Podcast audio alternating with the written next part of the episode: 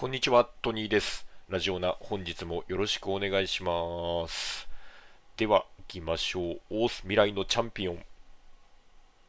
欲望渦巻く現代社会では、飲み会、デート、犬の散歩、様々な場面でエピソードトークで誰かを楽しませるスキルが必要不可欠です。このコーナーは、各々がエピソードトークを練習していくコーナーです。はい。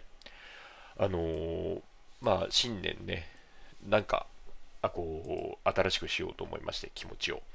あのーまあ、スーツをちょっと新調したんですね。はい。まあ、とは言っても本当に普通の、いわゆる吊るしのね、やつ、安いやつなんですけれども、やっぱりね、まあ、この年になってきて思うのは、本当にちゃんとしてない人間ほど、やっぱちゃんとした格好してないと信用されないなっていうことなんですよね。はい。まあ、もともとその、私の、その、まあ、楽器しばきのお仕事っていうのは、まあ、スーツでやるんですけれども、まあ、ちょっとね、あの、もともと着てたスーツがだいぶ、あの、ボロくなってきてたので、まあ、ちょっと買おうかなと、あの、言ったんですよね。で、まあ、あの、女性の店員さんが、まあ、接客してくださった、まあ、あの、我々よりも、まあ、あの、年上だろうなっていう感じの、まあ、結構ね、ベテランなんでしょうかっていうね、店員さんだったんですけれども、あのまあ、すごく丁寧にやってくださるんですね。まあ、それはいいことなんでしょうけど、ただ、正直もう時間もかかりすぎるし、まあ、そこまでいいかなと、僕も別にそんなにいいスーツを買おうとしてるわけでもないので、すごいサイズとかも細かく測ってくれるんですけど、まあ別にオーダーメイドで作るわけでもないし、ここまでしなくてもいいんじゃないかななんて思いながら、まあ一応向こうの話を聞いてたんですよね。で、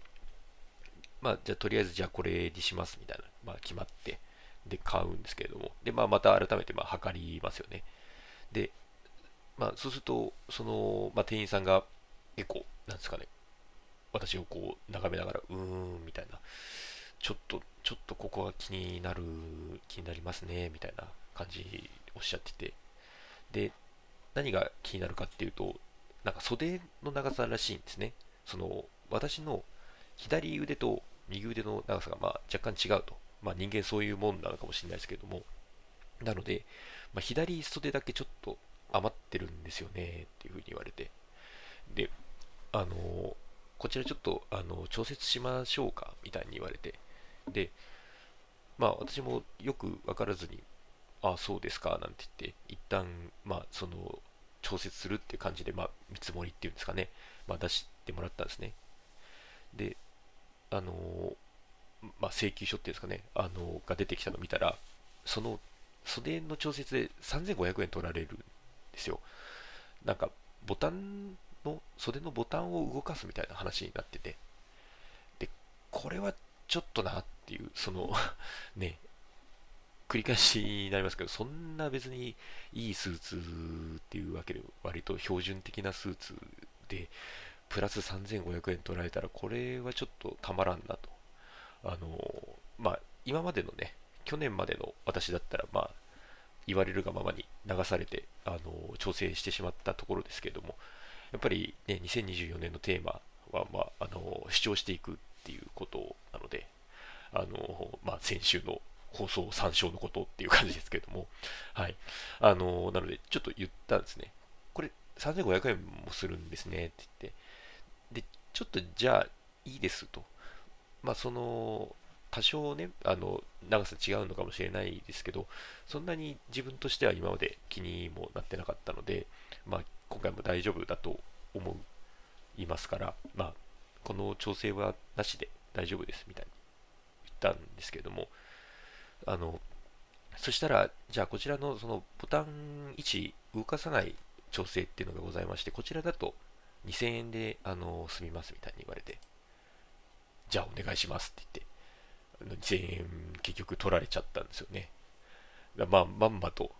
まあ、向こうのこう、なんですかね、戦術に乗せられてしまったというか、またしても、こう、トニーの悪癖が出てしまったなっていう。あの、やっぱり流されてしまったっていうね、お話です。ちょっと、やっぱ長年染みついた性格を変えるのは難しいなっていうお話ですね。本当に2024年ちょっと変わっていきたいと思います。はい。えー、YouTube の方はチャンネル登録、高評価、ポッドキャストの方もコメントやレビューお待ちしています。また、更新情報は X でチェックいただけます。X のアカウントの ID は、アットマーク、ラジオナーに、アットマーク、RAJIONA 数字の2をフォローお願いします。ラジオナではご意見、ご感想もお待ちしています。それではこの辺で、また次回。